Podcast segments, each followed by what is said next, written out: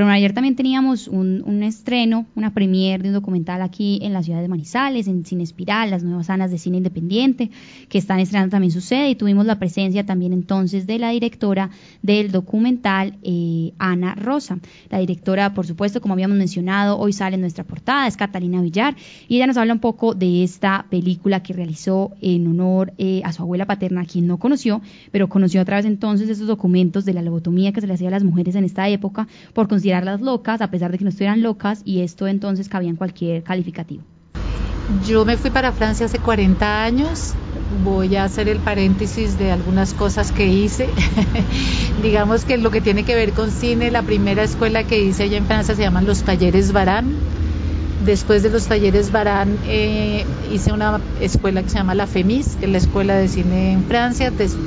Y en esas dos escuelas desde entonces prácticamente enseño. Soy Ana Rosa, es mi abuela paterna, que yo no conocí, es una mujer de la que nunca se habló en mi familia.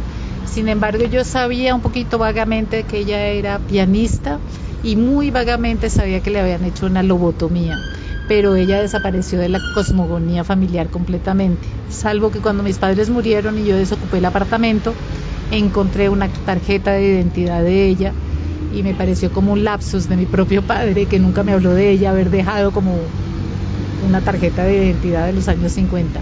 Y eso me dio muchísima curiosidad y empecé a investigar no solamente quién era, sino por qué se había guardado ese secreto. Fueron dos cosas. Al principio era querer saber quién era, de manera íntima y personal, todavía no era película. Querer saber eh, qué le había pasado, qué se acordaban de ella, por qué no nos habían hablado, y cuando volví a tocar el tema de la lobotomía, a mí siempre me ha interesado mucho la psiquiatría, porque bueno, una cosa que no dije al principio es que yo había hecho medicina en otra vida y que quería ser psiquiatra. Entonces me llamó la atención que yo misma, cuando dijeron lobotomía, no, yo misma no me hubiera hecho la pregunta, cosa tan rara. Eh, entonces empecé también a investigar qué quería decir lobotomía, a quién se la hacían. Y cuando vi que la lobotomía, cuando entendí que la lobotomía se practicó eh, muchísimo a partir de los años 40, los años 50, un poquito hasta los años 60, pero ya menos, pero que la mayoría de lobotomías en el mundo, no solamente en Colombia, se hicieron sobre mujeres, 85% de lobotomías se hicieron sobre mujeres, eso me llamó la atención.